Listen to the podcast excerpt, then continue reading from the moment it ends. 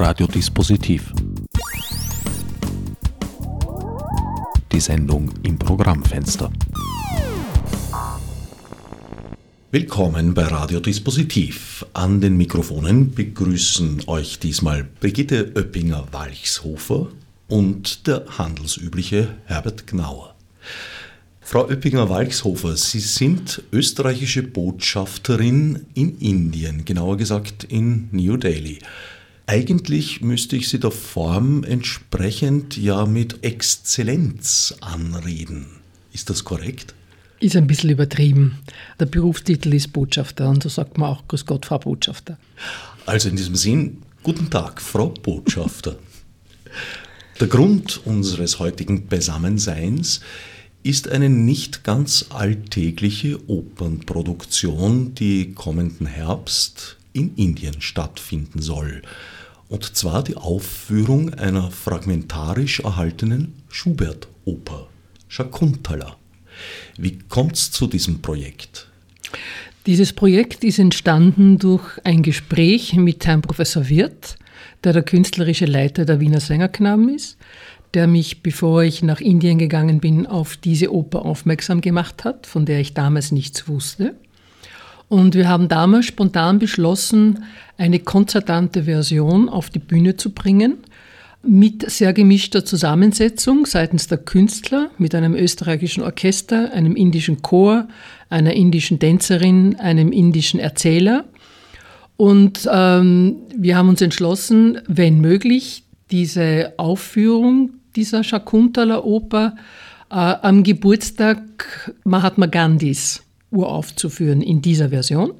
Und so wird es jetzt auch stattfinden. Die Uraufführung in dieser Version ist am 2. Oktober, das ist der Geburtstag Gandhijis.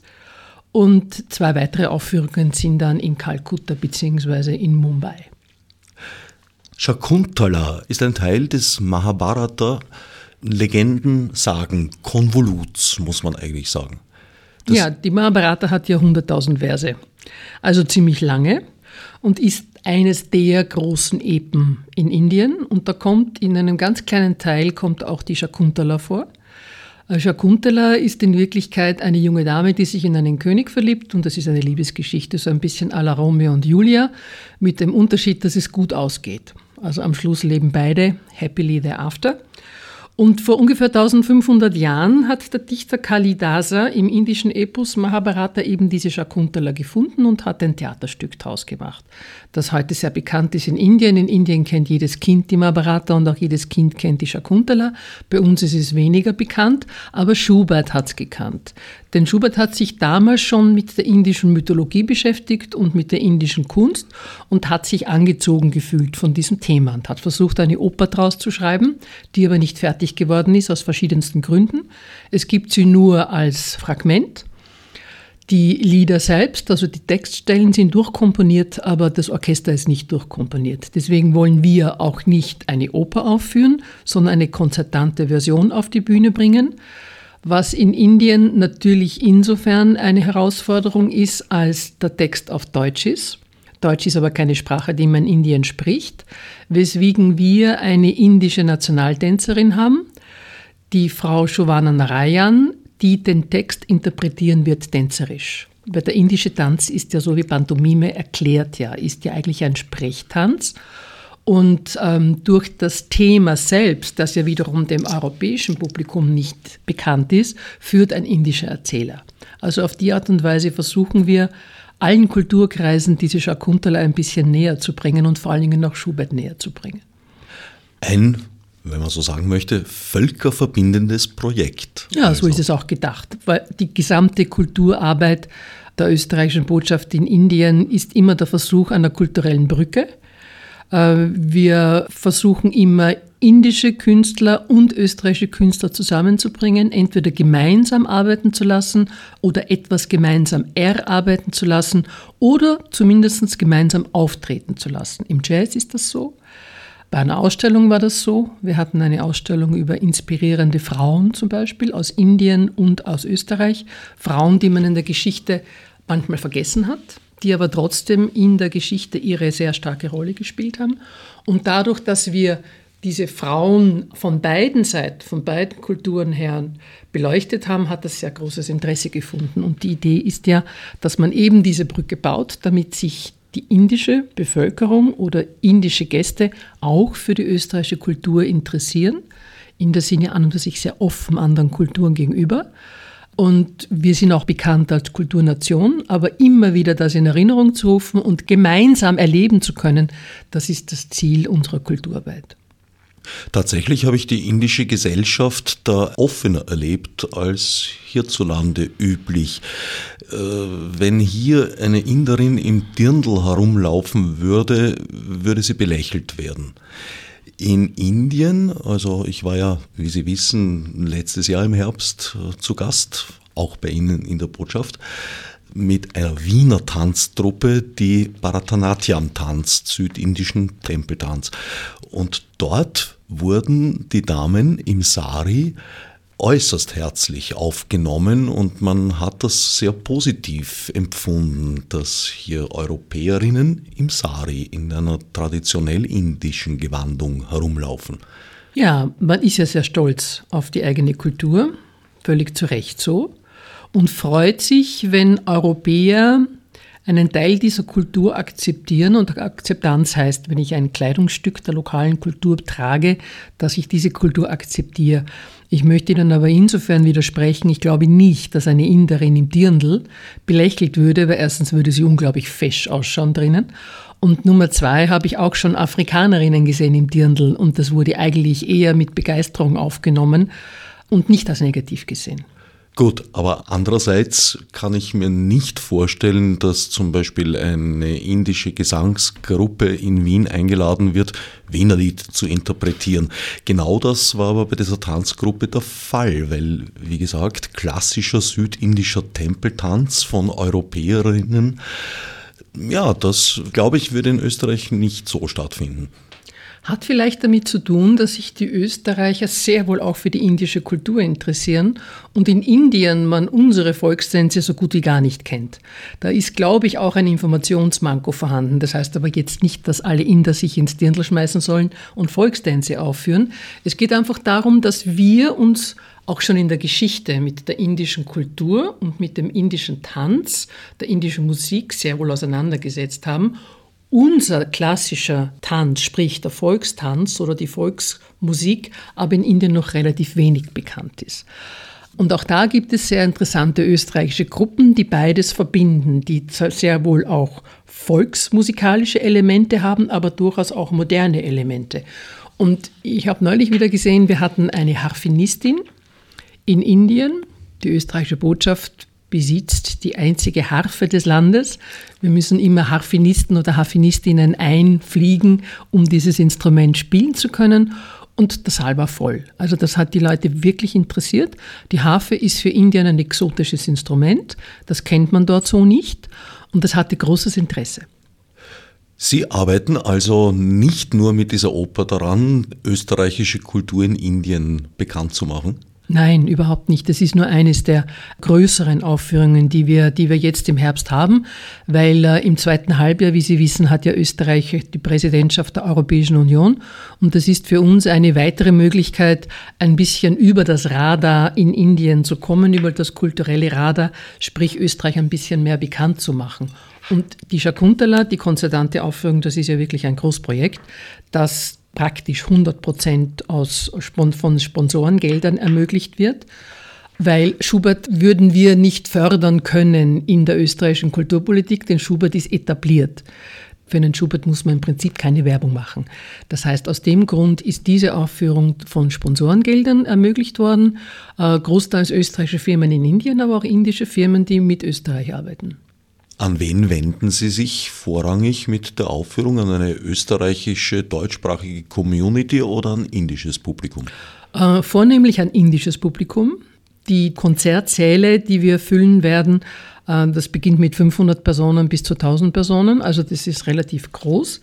In Delhi selbst wird es nur auf Einladung sein, notgedrungen, weil wir ja keinen Eintrittspreis verlangen können. Eine Botschaft macht keinen Umsatz. Das geht nicht in die Konzerte in In Mumbai und in Kalkutta sind professionelle Konzerte. Also das wird von den jeweiligen Konzertsälen bzw. von der Oper in Mumbai veranstaltet und das sind verkaufte Tickets. Das ist das normale Publikum, das sonst auch dort in die Oper geht. Und Sie rechnen mit regen Zuspruch. Ja. Sie haben vorher gesagt, dass die Gesangsstimmen auskomponiert sind, es aber keine Instrumentierung gibt. Gibt es eine Begleitung, einen Klavierauszug oder so etwas, woran sich Professor Wirth orientieren kann? Es gibt die Partitur. Er nimmt einfach die Partitur her, sofern sie auskomponiert ist, und verbindet die einzelnen Elemente im Sinne von Schubert mit möglichst wenig Neuem und deswegen auch die konzertante Aufführung. Das heißt, wir gehen nicht davon aus, dass wir eine durchgehende Handlung darstellen werden durch die Gesänge, sondern wir nehmen einfach die konzertanten Teile her, die es schon gibt und auch die Arien her, die da dazu passen. Und Professor Wirth verbindet sie musikalisch. Der Chor selbst wird ja ein indischer Chor sein. Das ist einer jener wenigen Chöre, die bereits mit europäischer Musik gearbeitet haben. Die haben eine Aufführung gehabt mit dem Wiener Kammerorchester vor ein paar Jahren von zum Beispiel. Ähm, die Sprache selbst ist für sie neu. Die haben noch nie in Deutsch gesungen. Das heißt, das wird auch ein kleines Experiment werden. Da werden wir, wird aber ein, ähm, ein Sprachwissenschaftler mit ihnen arbeiten an der Aussprache. Und dadurch, dass ja sowieso wenig Menschen in Indien Deutsch verstehen, dafür brauchen wir die Tänzerin die dem indischen Publikum dann das klar macht, was hier sprachlich passiert. Die Solisten und Solistinnen kommen aus dem Chor heraus. Dieser Chor hat exzellente Solostimmen und dieser Chor ist damit ein Klangkörper, aus dem die Solostimmen dann herausdrängen. Bei einigen indischen Tanzformen gibt es ja sehr starke erzählerische Momente in denen ein bestimmtes Bewegungsvokabular verwendet wird, mhm. um Geschichten auszudrücken. Das ist in Indien nämlich an dem Publikum gut bekannt. Ja, ja, deswegen auch die Tänzerin. Sie kennt das Libretto, sie kennt auch die Musik und sie arbeitet mit dem Sprecher gemeinsam an der tänzerischen Umsetzung. Und er erarbeitet sich den Text selbst. Wir überlassen es also dem Sprecher, den Text so zu erarbeiten, dass er das Publikum durch die Aufführung führen kann. Und wir überlassen es der Tänzerin, die eine berühmte Katak-Tänzerin ist. Da wird sehr viel mit Rhythmus gearbeitet. Äh, wir überlassen es der Tänzerin selbst, äh, ihre eigene Choreografie zu entwickeln. Giovanna, die Tänzerin, ist in Indien ein Star. Ja und hat aber durchaus ihre Erfahrungen mit österreichischer Kultur. Sie ist die Gattin eines ihrer Vorgänger. Genau. Sie ist die Gattin vom Botschafter Herbert Traxel, der jetzt schon in Pension ist. Und das Paar lebt ein halbes Jahr in Wien und ein halbes Jahr in Indien, je nachdem. Wenn es bei uns sehr kalt wird, übersiedeln sie nach Indien verständlicherweise. Und sie tritt aber nach wie vor in ganz Europa auf. Weiß man, wie Schubert zu diesem Stoff gekommen ist? Nein, das weiß ich überhaupt nicht. Da habe ich auch nichts gefunden. Ähm, wir haben das versucht ein bisschen zu recherchieren. Wir haben keinen Hinweis gefunden, im Internet zum Beispiel, äh, warum justament die Shakuntala, warum er sich für Indien interessiert hat, das weiß ich einfach nicht. Aber im 19. Jahrhundert, und er hat ja 1820 hat er sie geschrieben, 1828 ist er gestorben, also im beginnenden 19. Jahrhundert hat man sich für viele Kulturen interessiert. Man braucht sich nur andere Opern anschauen, die teilweise durchaus exotische Inhalte haben. Und ich nehme an, dass er auf diese Art und Weise durch den Austausch mit anderen auf die Shakuntala gekommen ist. Aber wie genau und warum er sich entschieden hat, eine Oper zu machen, weiß ich nicht. Klingt ja mal auf den ersten Blick relativ überraschend. Schubert gilt ja so als der Inbegriff eines Wiener Komponisten, was ich jetzt persönlich nicht unbedingt unterschreiben würde. Er war Kosmopolit auf seine Art und Weise. Und äh, Wien war ja auch immer eine kosmopolitische Stadt, auch schon Beginn des 19. Jahrhunderts. Und äh, man hat sich mit vielen Texten auseinandergesetzt. Und eben Schubert auch. Und sind wir froh, dass er das gemacht hat, sonst könnten wir heute dieses völkerüberschreitende und grenzüberschreitende Projekt nicht machen.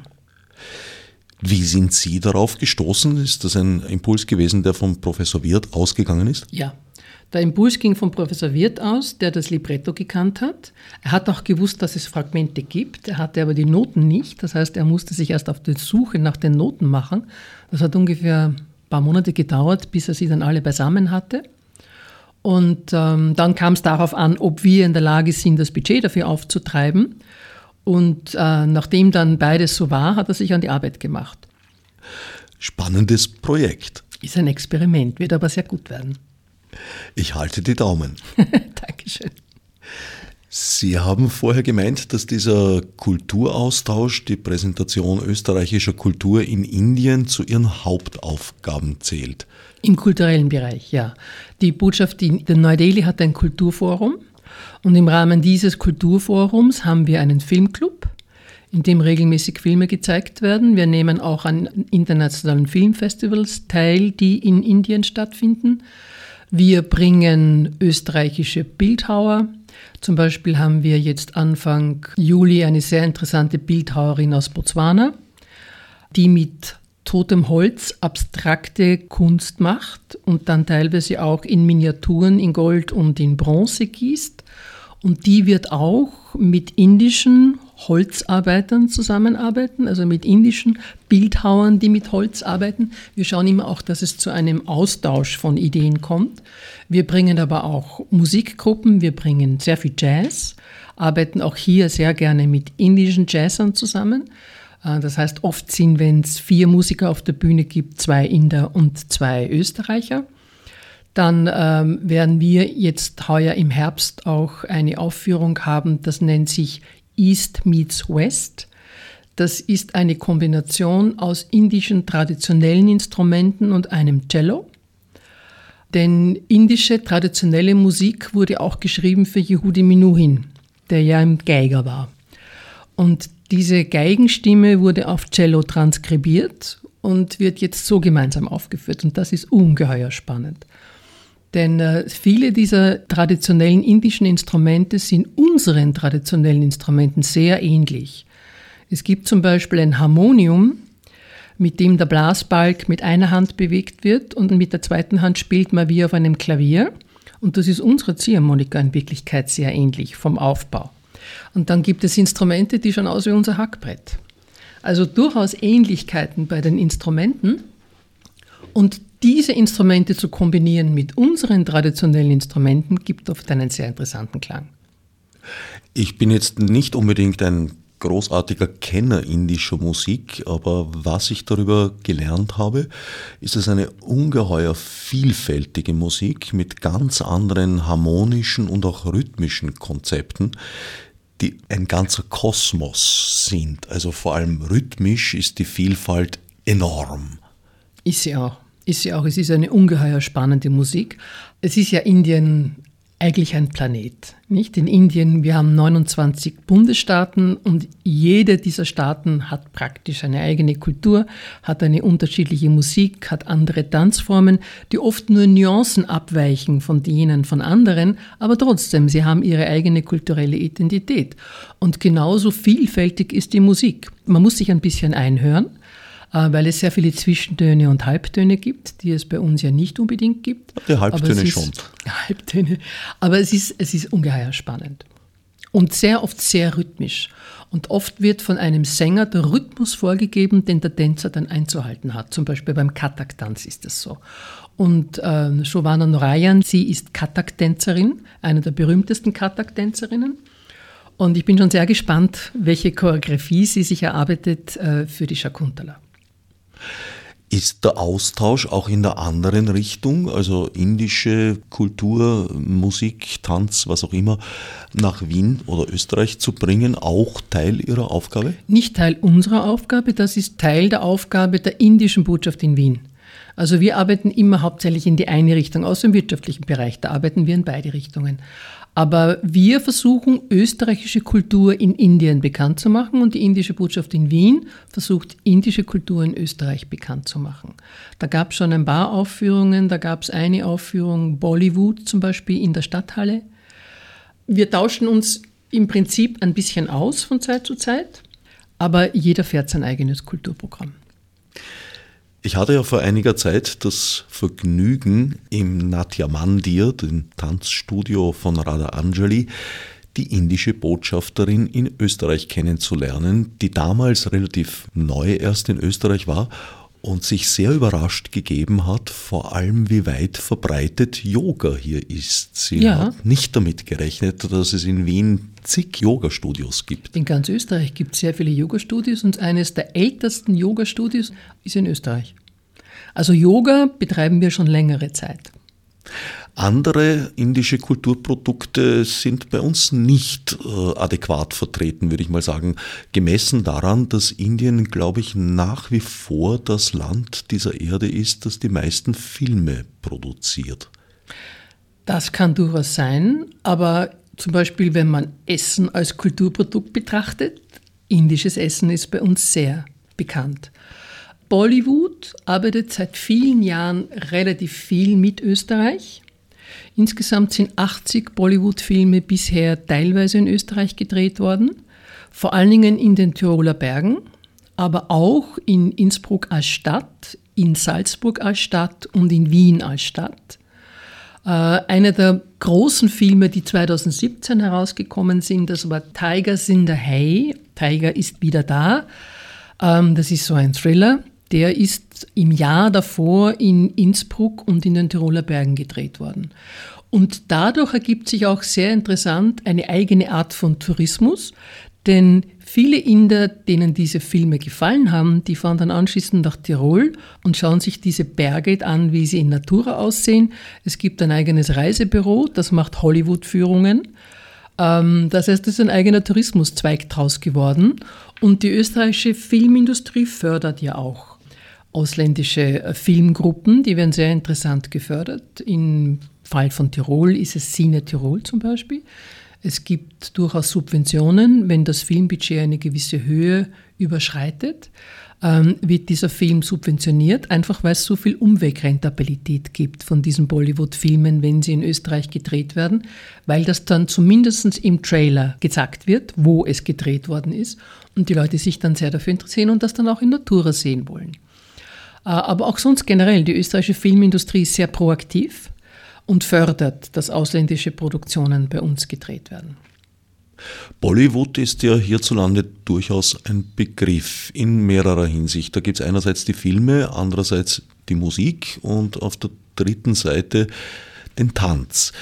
Wie weit ist Bollywood aus Ihrer Sicht eine Weiterführung der indischen Tradition oder ist das äh, schlicht die kommerzialisierte Form indischer Tradition? Etwa so wie die Zillertaler Schürzenjäger eine kommerzialisierte Form ursprünglicher Volksmusikelemente, sage ich mal vorsichtig, darstellt? Also kommerzialisiert würde ich nicht sagen. Es ist sehr weit verbreitet es gibt sehr viele Hochzeiten, die zum Beispiel sehr Bollywood-Elemente haben, wo getanzt wird im Sinne von Bollywood. In allen Filmen oder in vielen Filmen kommen diese Tanzszenen vor. Der ursprüngliche Tanz ist ja eigentlich ein Tempeltanz. Sowohl beim Katak, da wurde von Männern getanzt im Tempel in Ausübung ihrer religiösen Funktion und später wurde es dann herausgelöst aus den Tempeln und heute ist es ein Tanz. Heute sind diese Tänze regelmäßig, werden regelmäßig aufgeführt auf Bühnen. Man schaut sich das an, weil es Teil der Kultur ist und weil die Leute es wirklich genießen und es ist auch total spannend. Und Bollywood hat sich einfach entwickelt. Natürlich ist es kommerzialisiert. Es ist aber eine eigene Kunstrichtung geworden. Und ich würde es nicht unterschätzen, es ist in der Zwischenzeit schon auch Teil der Identität geworden, denn wenn man bei einer Hochzeit sehr viel Bollywood-Elemente drinnen hat, dann zeigt das, dass es einfach wichtig geworden ist und dass es Teil des Kulturalltags geworden ist. Für naja. uns ist es nach wie vor eher exotisch. Sehr bunt, sehr dynamisch und uns gefällt es ja auch. Ne? Bunt ist tatsächlich zutreffend, farbenprächtig geradezu, bis in einen Bereich hinein, den wir schon manchmal als kitschig empfinden. In Indien ist das alles nicht kitschig, denn Indien ist sehr farbenprächtig. Wenn Sie sich anschauen, wie die Menschen gekleidet sind auf der Straße, bei uns ist man eher braun, grau, dunkelblau und vielleicht noch ab und zu ein bisschen weiß und gestreift und geblümelt. Dort ist alles bunt. Die Saris haben alle Farben dieser Welt und es ist nie kitschig. Also Kitsch ist ja auch eine Definitionsfrage, nicht? Was für uns kitschig ist, ist in anderen Ländern selbstverständlich. Und in Indien tragen auch die Herren durchaus sehr bunte Kleidung. Also die Farbenprächtigkeit von Bollywood natürlich filmmäßig aufbereitet, natürlich, es ist ein eigenes Genre geworden, aber auch der Alltag in Indien ist farbenprächtig. Die indischen Textilien waren immer farbenprächtig, deswegen waren sie ja auch so begehrt. Ob das jetzt die Textilien waren in der Geschichte an den diversen Höfen, prinzlichen Höfen, oder ob, das die Textilien sind, die die Leute im Alltag tragen. Wenn man in Indien aufs Land geht, die Frauen, die noch sehr viel Sari tragen, weil das einfach für dieses Klima das perfekte Kleidungsstück ist. Das ist alles bunt. Das ist auch mein Eindruck gewesen. Also meine Indien-Erfahrungen beschränken sich ja bislang leider nur auf eine Woche in Neu-Delhi, dass der Sari dort ein Alltagskleidungsstück ist. Eigentlich viel stärker im Alltag vertreten als bei uns eben das bereits angesprochene Dirndl. Natürlich, ja, ja hat aber natürlich auch was mit dem Klima zu tun. Es ist wirklich das perfekte Kleidungsstück für das Klima, das vorherrscht, in großen Teilen von Indien. Ähm, die Saris sind auch unterschiedlich. Die Länge des Stoffes ist unterschiedlich, die Art, ihn zu binden, ist unterschiedlich. Und es hat sich einfach als das richtige Kleidungsstück äh, für diese Weltregion herausgestellt und obendrein ist es auch noch sehr hübsch und immer sehr elegant gleichgültig, ob die Dame, die es trägt, jetzt viel Geld hat oder wenig. Sie schaut immer super aus in diesem Kleidungsstück. Das Dirndl bei uns ist in Wirklichkeit natürlich auch für unser Klima entwickelt worden, aber es ist für das indische Klima viel zu heiß. Ne? Äh, ich trage dort eigentlich nur einmal im Jahr Dirndl am österreichischen Nationalfeiertag. Bin immer froh, wenn ich das wieder ausziehen kann, weil es einfach viel zu eng und viel zu heiß ist. Während der Sari, beim Sari ist alles locker. Beim Sari kann jeder Luftzug kann durch. Äh, der Rücken ist frei, damit kann man automatisch, kühlt man sich auch wieder ab. Beim Dirndl ist man völlig angezogen, das ist einfach für unser Klima entwickelt. Tragen Sie Sari in Indien? Nein, trage ich nicht. Weshalb? Ich trage alles Mögliche, was indisch ausschaut wie die Inder, aber nicht indisch ist, äh, weil das einfach mein, mein Kleidungsstil ist, aber einen Sari trage ich nicht. Das ist für mich sehr indisch. Die indischen Frauen schauen toll damit aus ich könnte mir nicht vorstellen, dass es an mir so gut ausschaut. Sie haben vorhin Indien als eigenen Planeten bezeichnet. So weit würde ich nicht gehen, aber in der Tat wundere ich mich seit sehr langer Zeit, äh, dass Indien kein eigener Kontinent ist, sondern nur als Subkontinent von Asien gilt. Also Planet habe ich damit gemeint, weil einfach die Vielfältigkeit enorm ist. Nicht? Und ähm, es ist ein Subkontinent natürlich und man darf nicht unterschätzen, wie ähnlich die Kulturen in den Nachbarstaaten sind. Die Engländer waren dort für 250 Jahre. Das war ursprünglich ein riesiges Reich. Und wenn ich heute nach Bangladesch fahre, dann tragen dort Frauen auch Saris, sind aber Muslima. Wenn ich nach Sri Lanka fahre, sind sie Buddhisten, tragen aber auch Saris. Eben weil das das perfekte Kleidungsstück für, die, für dieses heiße Klima ist. Sogar in Kathmandu trägt man Sari. Ja, das einzige Land in der Region, die unsere Botschaft mitbetreut, im Bhutan trägt man keinen Sari. Warum? Weil dieses Kleidungsstück dort viel zu kalt wäre. Die tragen ganz was anderes, die tragen die Kira. Die Kira ist auch ein bodenlanges Kleidungsstück, aber ganz dicht gewebt, eng gewickelt und auch der Oberteil liegt eng am Körper an und hat mehrere Schichten. Das liegt 2500 Meter hoch oder mehr. Da wäre ein Sari das total falsche Kleidungsstück. Aber in allen Nachbarstaaten trägt man gerne Sari, unabhängig von der, von der, von der Religion. Die Damen tragen Sari, weil es das richtige Kleidungsstück ist. Bhutan, das Land, in dem das Bruttonationalglück erfunden wurde. Haben Sie mit Bhutan auch zu tun? Ja, ich bin Botschafterin in Bhutan. Unsere Botschaft betreut von Delhi aus sechs Länder. Da gehört Bhutan dazu, Nepal, Bangladesch, Sri Lanka und die Malediven. Und Bhutan ist noch dazu das einzige Land unter diesen sechs Ländern, wo Österreich seit 29 Jahren ein sehr intensives Entwicklungsprogramm betreibt, gemeinsam mit Bhutan, ähm, das sehr erfolgreich auch war. Bhutan hat heuer, konnte sich heuer aus der Gruppe der am wenigsten entwickelten Länder lösen, ist jetzt ein sogenanntes Lower Middle Income Country, also ein Land mit einem mittleren Einkommen.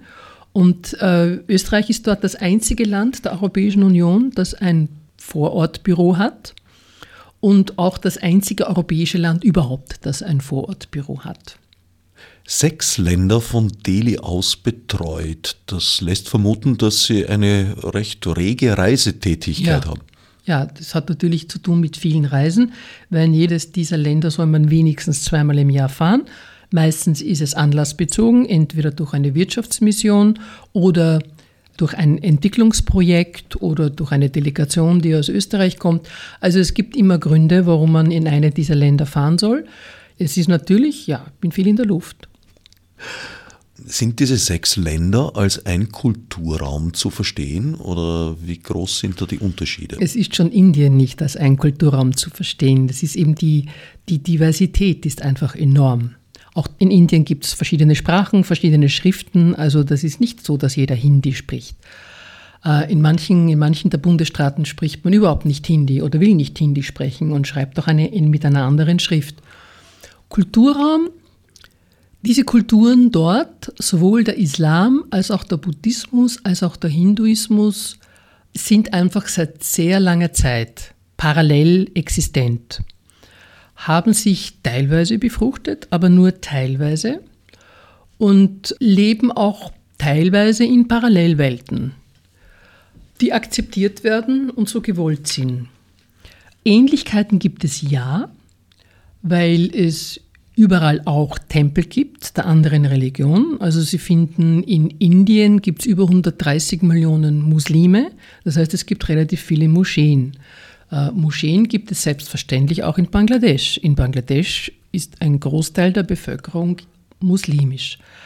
Sie haben aber auch Tempel in Sri Lanka und das sind Buddhisten.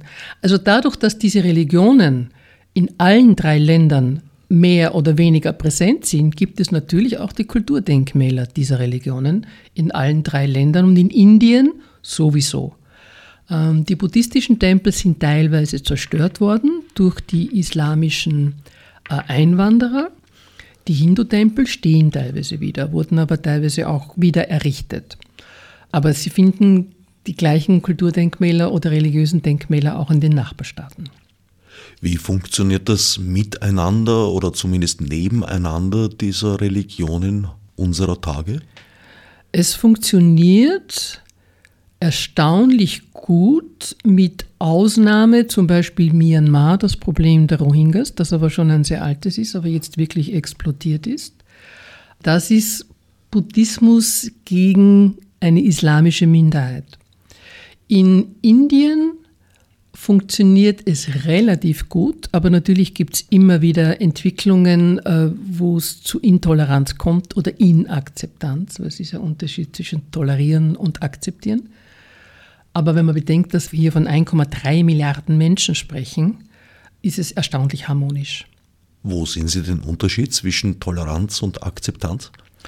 Toleranz heißt, na gut, du bist anders, aber ich nehme das heute so hin. Akzeptanz heißt, okay, du bist anders und das ist gut so und ich bin auch anders und das ist auch gut so.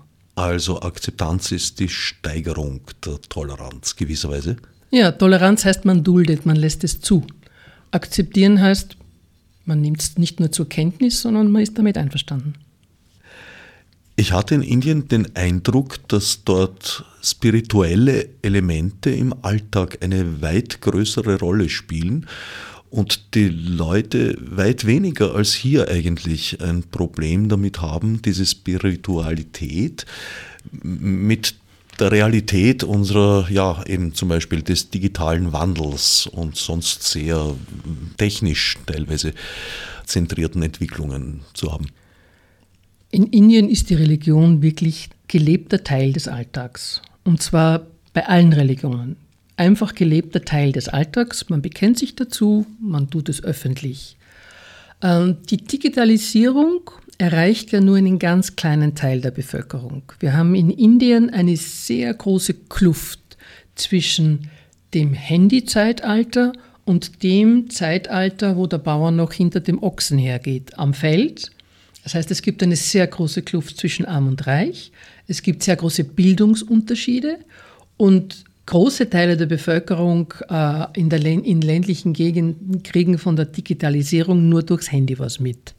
Aber sonst betrifft es sie noch nicht so, weil, weil einfach ein riesiges Land wie Indien nicht so leicht ins 21. Jahrhundert zu katapultieren ist, wenn Sie bedenken, wo Indien 1947 angefangen hat.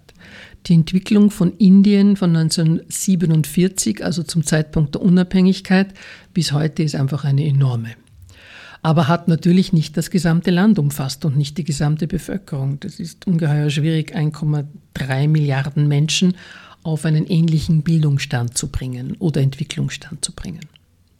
Allerdings haben da die Engländer eine gewisse Vorarbeit geleistet, also zumindest in der Annäherung an westliche Denkweisen. Für die Engländer war Indien extrem wichtig.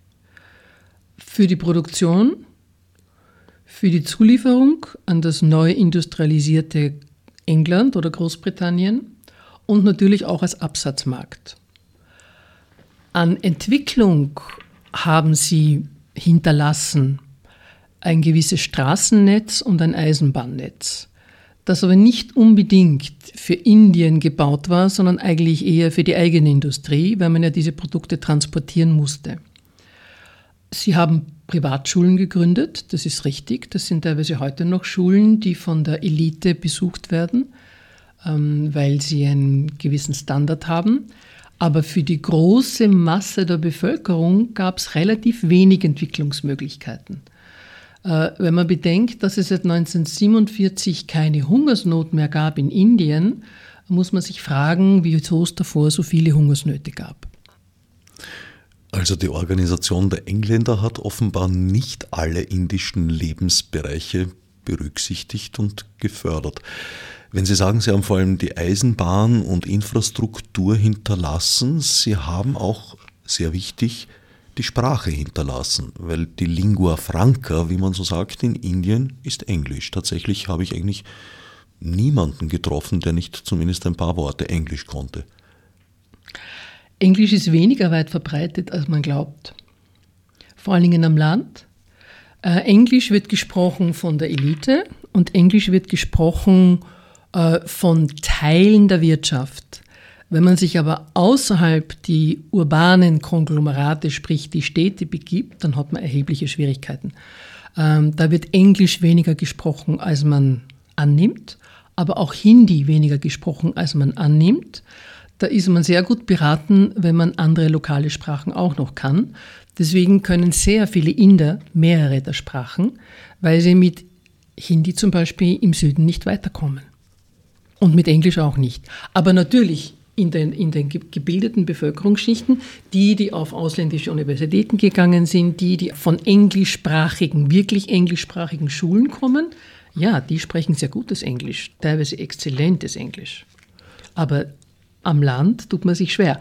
Also am Gemüsemarkt was einzukaufen mit englischen Vokabeln, da muss man sich schon der Zeichensprache bedienen.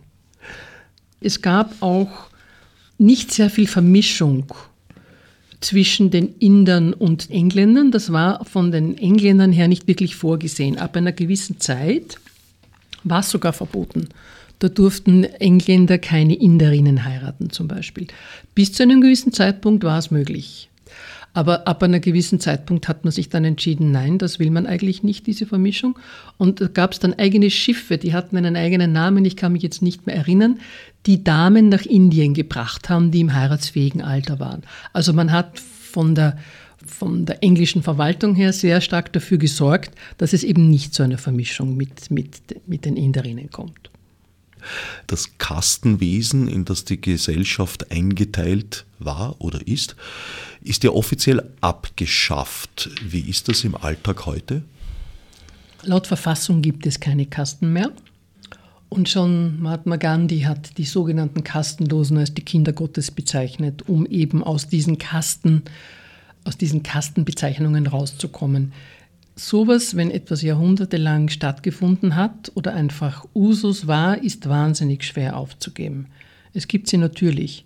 Und von der Regierung her versucht man, mit einem Quotensystem die Kastentrennung langsam aufzuweichen, indem Menschen, die bestimmten Gruppen angehören oder bestimmten Gruppen zugewiesen werden, über Quoten auf die Universität können, in den öffentlichen Dienst können, bestimmte Berufe erlernen können.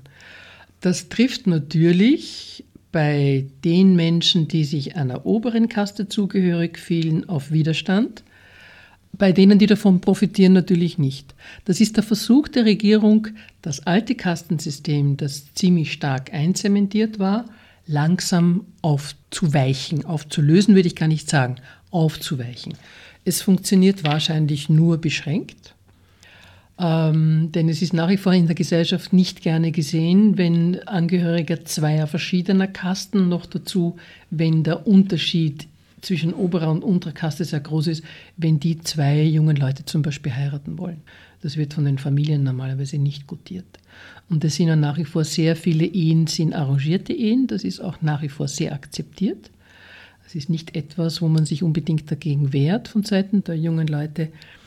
Aber das Kastenwesen, es gibt es nach wie vor. Wie ist die Stellung der Frau zu sehen, zu beurteilen? Das wird derzeit sehr stark diskutiert, äh, weil ja immer wieder jetzt vermehrt in den Medien Gewalt gegen Frauen thematisiert wird. Ähm, sowohl innerhalb der Ehe als auch außerhalb der Ehe, auch sexuelle Gewalt gegen Kinder in den Schulen, vor allen Dingen gegen Mädchen, aber nicht nur gegen Mädchen, auch gegen Buben.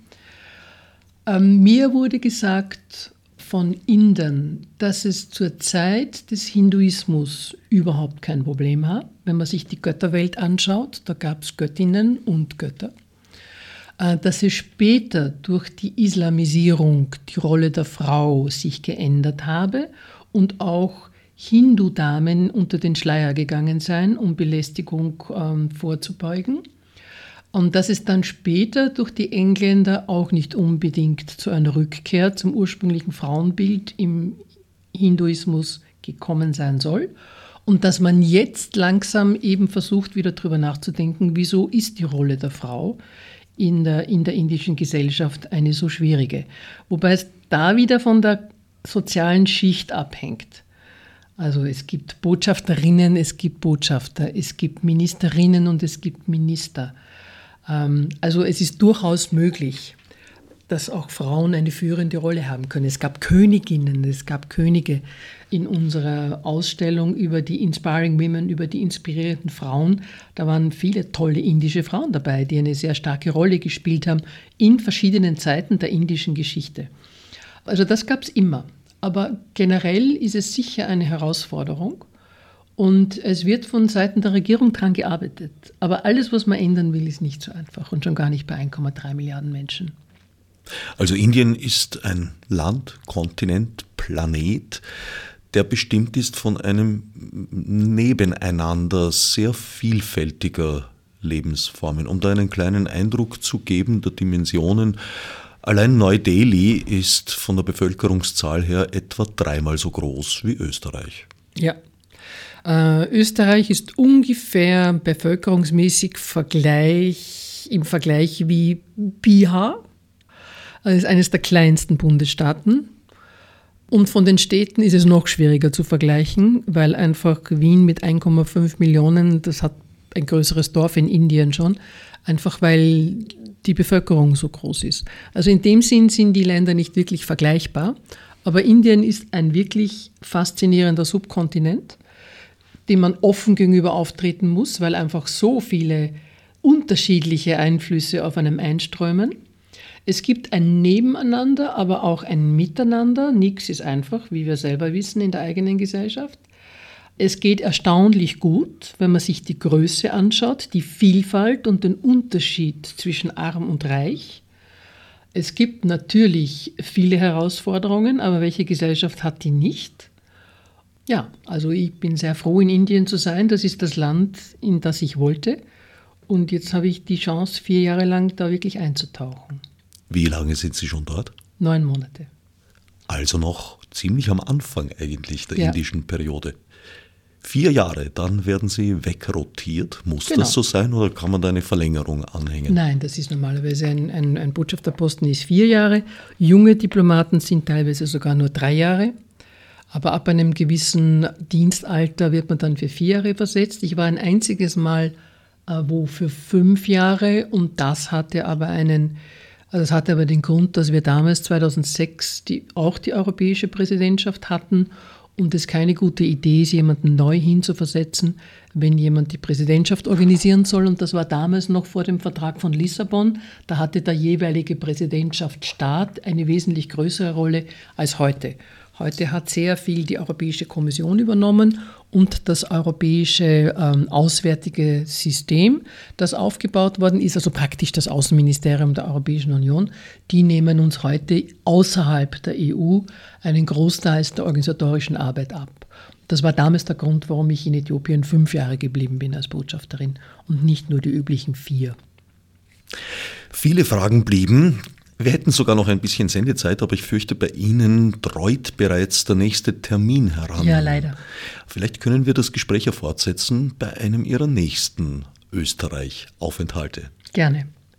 Ich danke Brigitte Oeppinger-Walchshofer für den Besuch im Studio und wünsche toi toi toi für die Schubert-Oper kommenden Oktober. Herzlichen Dank.